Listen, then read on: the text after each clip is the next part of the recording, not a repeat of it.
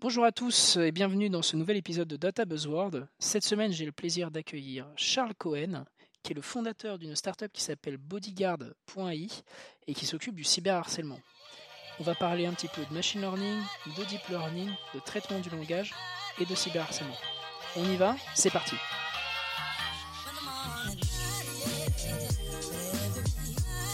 Salut Charles, comment ça va? Salut Jean-Louis, ça va et toi? Bah ça va super, comme d'habitude. Euh, Est-ce que tu peux te présenter un petit peu en deux minutes? Euh, Alors je m'appelle Charles Cohen, j'ai 23 ans et je suis le, le créateur de l'application Bodyguard. Euh, pour parler un petit peu de mon, de mon parcours, je suis un développeur autodidacte. J'ai commencé la, la programmation à l'âge de 10 ans. J'ai eu mon bac et ensuite j'ai pas vraiment fait d'études et je me suis lancé dans, dans divers projets, dont Bodyguard. Tu peux nous présenter un petit peu déjà ce que c'est que du cyberharcèlement? Parce que moi je suis pas un grand spécialiste, euh, mais si tu peux en parler un petit peu, je- j'entends parler beaucoup dans les médias. Qu'est-ce que c'est exactement le cyberharcèlement? Alors, le cyberharcèlement, chacun, on va dire, a sa propre définition. Moi, je dirais que c'est euh, quand plusieurs personnes insultent une même personne, ou alors la même personne qui insulte ou qui harcèle à répétition une autre même personne.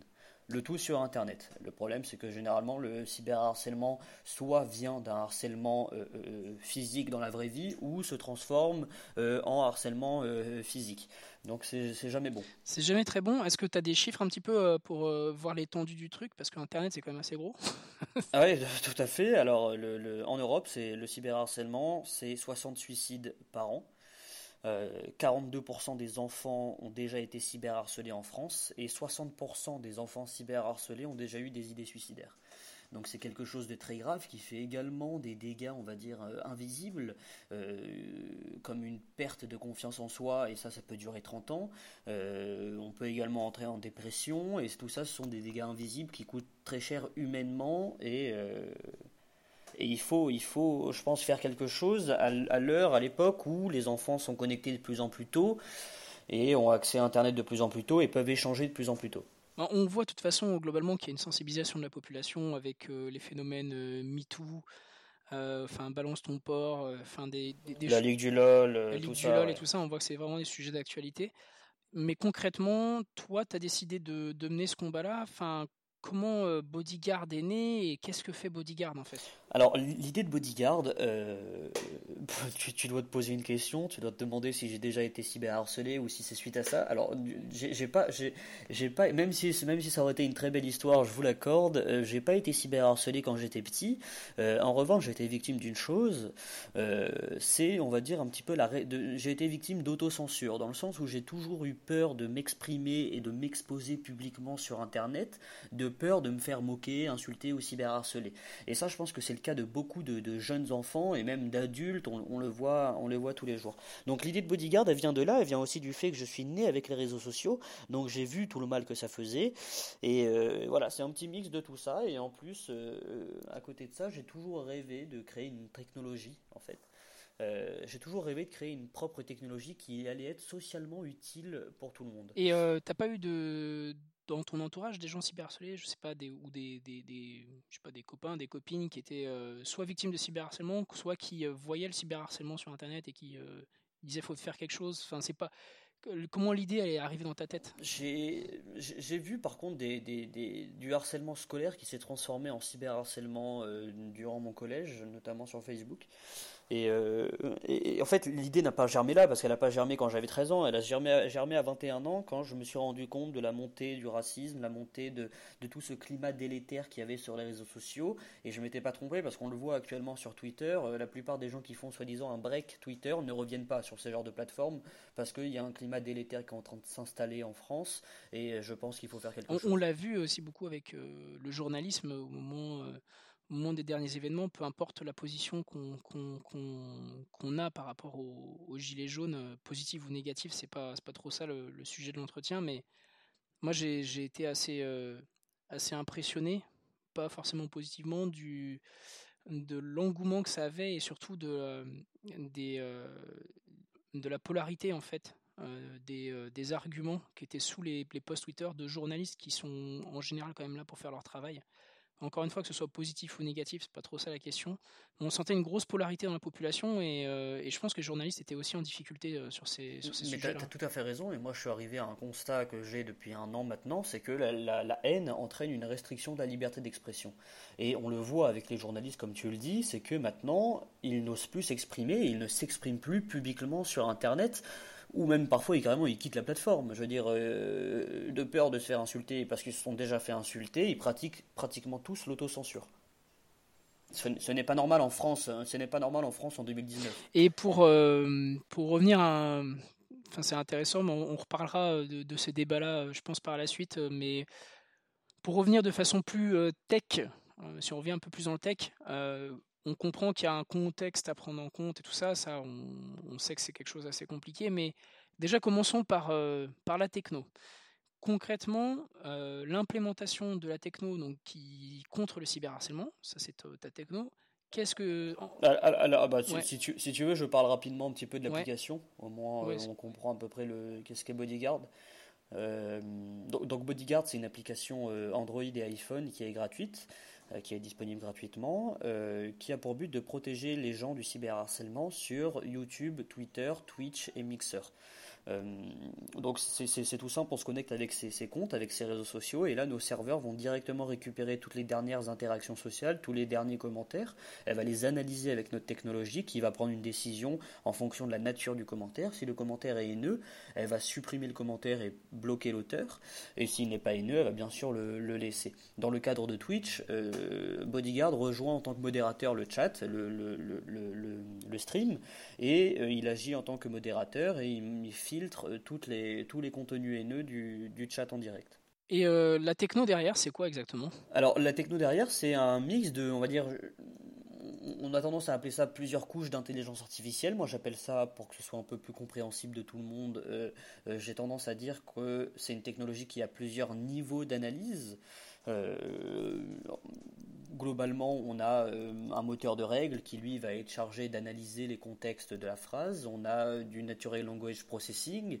Euh, on a du Meta-Learning qui analyse la relation entre deux personnes. Et on a également de l'analyse de sentiments. C'est une combinaison de ces quatre euh, couches d'intelligence artificielle qui nous permettent de, proposer une technologie, euh, parce qu'on va parler un peu de chiffres, qui détecte 90% des, contenus haineux et fait 2% euh, d'erreurs. Ok, c'est assez impressionnant. Tu utilises aussi des réseaux de neurones pour, pour, pour le, traitement du langage, genre, je sais pas moi, des fast text ou. ou Word2Vec ou des choses comme ça? Ah bah tout à fait, t'es tombé sur... La bonne librairie Ouais, t'es tombé sur la, sur la bonne, bah, sur les deux bonnes solutions, ouais, on utilise justement un mix de, de Word2Vec et de, et de Fast Text euh, pour ce qui est du Natural Language Processing. Et donc tout ça a été appris avec un corpus de 3 millions de, contenus et de 3 millions de commentaires, euh, à peu près 600 000 contenus haineux et 2,4 euh, millions neutres.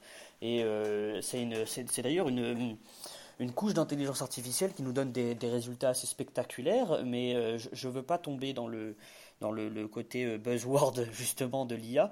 Il, faut dire les choses telles qu'elles sont. En effet, euh, ce, modèle de, deep learning permet de détecter 90% euh, des contenus haineux. En revanche, il y a un problème sur ce genre de technologie, notamment quand on est dans l'analyse de texte sur les réseaux sociaux, c'est qu'elle fait également 30 à 35% d'erreurs.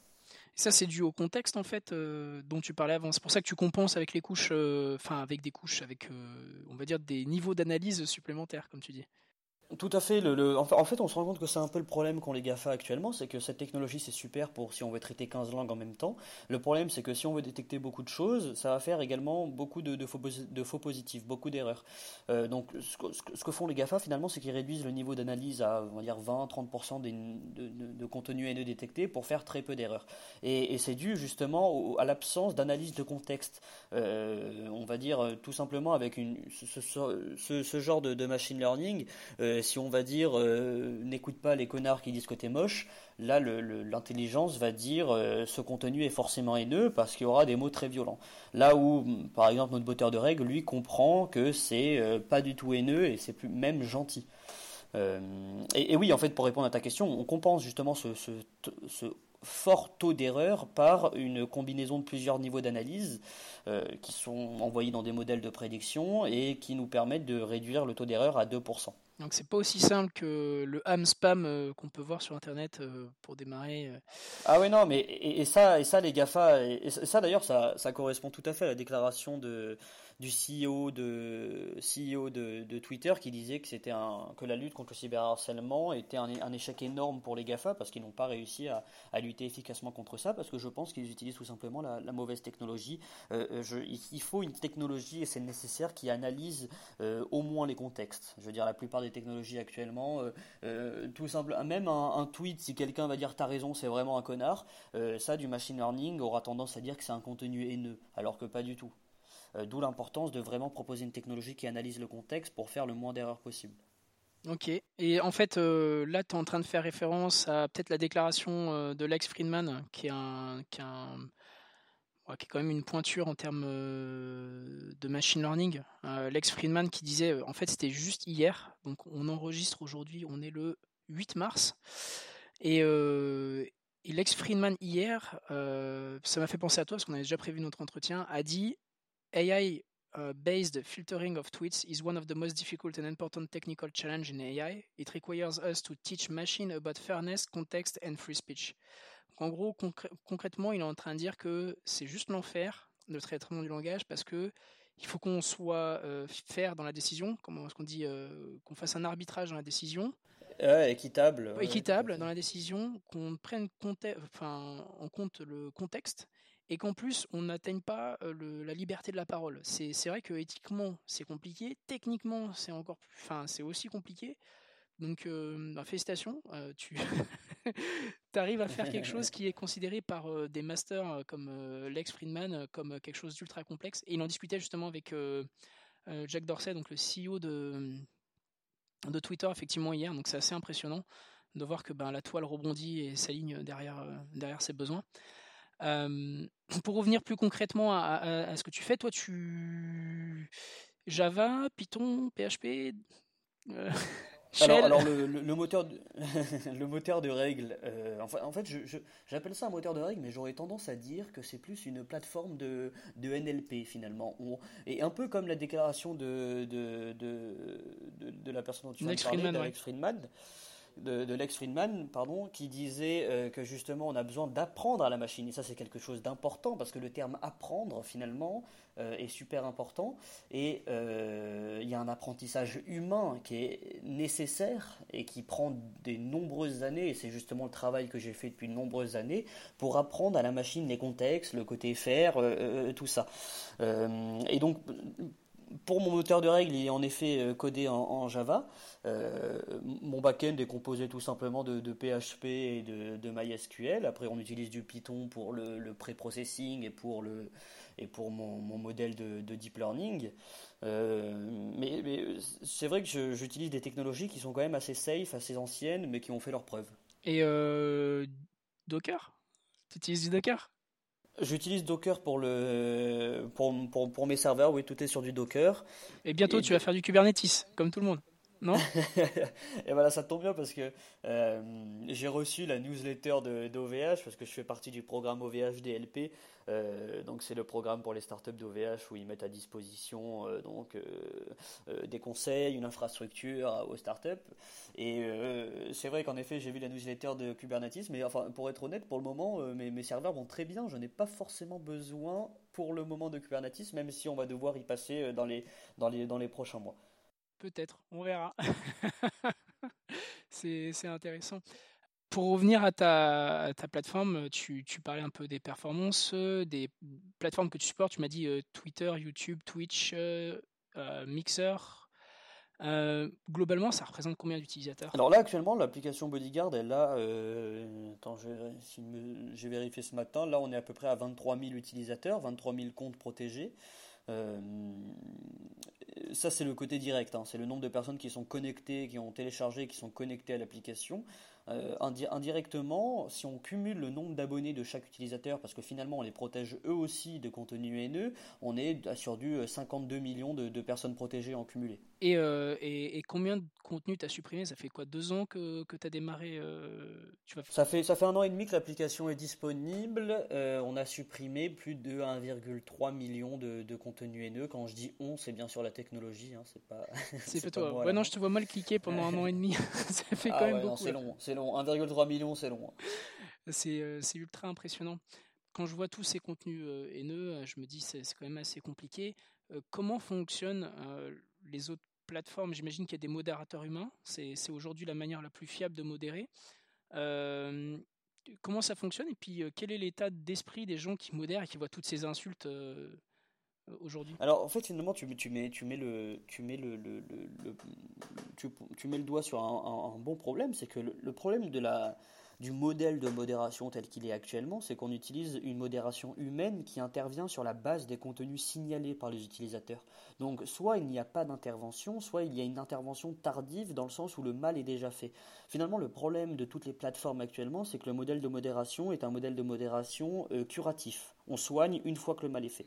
Là où l'idée de Bodyguard, c'est vraiment de proposer un modèle préventif. C'est-à-dire que les utilisateurs ne voient même pas les contenus haineux, il n'y aura même pas besoin de soigner, il n'y a même pas besoin de soigner parce que nos utilisateurs, dans le cadre de Bodyguard, ne les voient même pas. Et alors, ça me fait penser, parce que j'entendais Mounir parler de ton application. Euh, Mounir Majoubi, euh, donc le, comment est-ce qu'on va dire le conseiller, je sais pas le, le, le, secrétaire, d'État numérique, numérique, on va le dire. On peut l'appeler Monsieur le Ministre aussi. Monsieur, Monsieur le Ministre du numérique. On peut dire que c'est un euh, ministre. Donc j'entendais Mounir Majoubi, le secrétaire d'État au numérique, euh, qui, euh, qui en fait parlait de ton application. Je sais plus si c'était à la télé ou à la radio, peut-être les deux même, je, je me souviens plus trop, et qui disait que ton application même elle protégeait. on pouvait venir voir en fait ce qui avait été dit, mais qu'elle te prévenait en amont en disant attention tu t'apprêtes à voir des choses que tu n'as pas envie de voir. C'est assez, assez marrant comme, euh, Ouais, il, il, était content parce que j'ai finalement j'ai fait une application qui a été conçue pour ne pas être lancée. C'est un peu, un peu c'est assez paradoxal, mais j'ai fait une application qui euh, euh, au moins mes utilisateurs voient ce qui est supprimé, plus je suis content finalement. Donc euh, je leur demande presque de pas lancer l'application. C'est très paradoxal. C'est hyper paradoxal et en même temps tu as une croissance assez importante. tu me racontais offline. ouais, il y a quand même une grosse croissance avec les événements récents. Là, on a du un sur le mois de février on a fait plus 6000 utilisateurs, alors que normalement on est à plus de 2500, 3000 euh, par mois. Euh, donc là, on a une forte croissance. C'est à la fois super pour nous, mais à la fois triste sur l'état de la, de la haine sur les réseaux sociaux en ce moment. Là, tu me parles de tes chiffres, là, tu m'as montré euh, juste avant, c'était assez intéressant. Tous tes chiffres, là, tes dashboards, tu les as en live parce que tu utilises un produit OVH qui s'appelle Metrix, où tu pousses tes points et, tu fais même. Alors, normalement, c'est fait pour monitorer les infras. Donc, tu me montrais que tu monitorais tes infras, mais tu monitores aussi tes, tes, tes KPI, on va dire ça, tes nombres d'utilisateurs, le nombre de, de streams, tout ça Ouais, tout à fait. Je, je monitore vraiment euh, chaque data, chaque donnée, euh, toutes les minutes. J'ai mes stats, euh, on va dire en temps réel, avec le nombre de contenus analysés, le nombre d'erreurs, le nombre de contenus haineux, le nombre de personnes qu'on protège actuellement en live, le nombre de viewers sur les lives qu'on protège. Enfin, c'est quand même assez poussé et c'est super intéressant de voir. c'est un autre exemple. On protège Bilal Hassani, le, le, le, représentant de la France à l'Eurovision, et on s'est rendu compte que au moment de sa victoire, il y a eu un pic de haine sur Twitter qui est vraiment visible sur nos, données. Donc c'est quand même fou. Mais qui n'était pas euh, associé à son compte. C'était en règle générale, l'ambiance sur les réseaux sociaux était, avait une tendance à la haine, c'est ça? Exactement, c'est parce que euh, moi je, je, Bodyguard le protège uniquement sur YouTube pour le moment. Et, euh, et c'était finalement une haine, une ambiance, c'est vrai, tu as, bien résumé le truc, une ambiance générale sur, le, sur Twitter. T'es le baromètre de la haine, le baromètre du cyberharcèlement en fait. Tout, tout, à fait, ouais. Après, si tu veux, des... il faut savoir qu'à peu près un contenu sur 10 est haineux. Hein. C'est quand même incroyable de dire qu'un commentaire sur 10 et euh, haineux sur Internet. c'est, effectivement, c'est assez dérangeant. Euh, bon, euh, et si tu, veux, si tu veux savoir, dans le cadre de Bilal Hassani, c'est en moyenne 4,5 commentaires sur 10 qui sont haineux, donc 45% de haine, ce qui est énorme. Et quand je te dis haineux, c'est pas c'est pas du simplement t'es moche, hein, c'est des choses qui sont très très pénalement répréhensibles. Qui sont un peu plus violentes. Et je pense qu'aujourd'hui, il est en train d'entamer des démarches sur le sujet. euh, Ouais. Il me semble qu'il avait en tout cas dit qu'il allait entamer des démarches sur le, sur le sujet. Je pense qu'on est arrivé à peu près au bout de l'entretien. Euh, Charles, c'était un plaisir euh, de t'avoir. Une techno hyper intéressante. Tu me disais en off que bon, tu peux pas me donner tous les détails. J'en suis un peu triste parce que, parce que les résultats m'impressionnent et j'aurais aimé aller un petit peu plus dans le détail. Mais tu ne peux pas. Je le comprends, je le comprends. Bah, en, tout, en tout cas, merci à, merci à toi de m'avoir reçu. C'était super. J'adore échanger euh, avec des personnes smart. Ouais, oh là là. Merci, gentil. Toi, tu tu veux que je fasse de la promotion de ton pod- du podcast. Hein tu vas mettre mon lien en description de, pour télécharger la Mais oui, toujours. Euh, où est-ce qu'on peut te retrouver, euh, Charles? Où est-ce qu'on peut te suivre? Euh, bah alors vous pouvez aller sur le site internet de Bodyguard qui est bodyguard.ai et euh, sur les réseaux sociaux c'est bodyguard euh, underscore du 8 app A2P comme application. Euh, ok. Euh, je t'ai vu particulièrement actif avec ce compte-là, où dès qu'il y a quelque chose d'haineux sur Internet, tu réagis avec en, en mettant un, un biceps, qui est un peu ton logo. C'est assez marrant. Ah oui c'est la, la marque de C'est la fabrique. marque de fabrique. Elle, elle a l'air d'être pas mal, d'être pas mal reprise. C'est super. Euh, Charles, j'étais super heureux de t'avoir et, et puis j'espère qu'on se reparlera prochainement à l'ouverture peut-être de, nouveaux, Bah, de même. de nouvelles plateformes. J'en sais rien. On verra. Ah bah j'espère. j'espère que qu'on se, qu'on se reparlera. Merci. Pour Instagram peut-être on sait Ah pas. d'accord. Ah le teasing. Le je dis ça je dis rien. C'est dit. Mais- mais merci beaucoup, Charles. Excellente journée. Merci à toi Jean-Louis.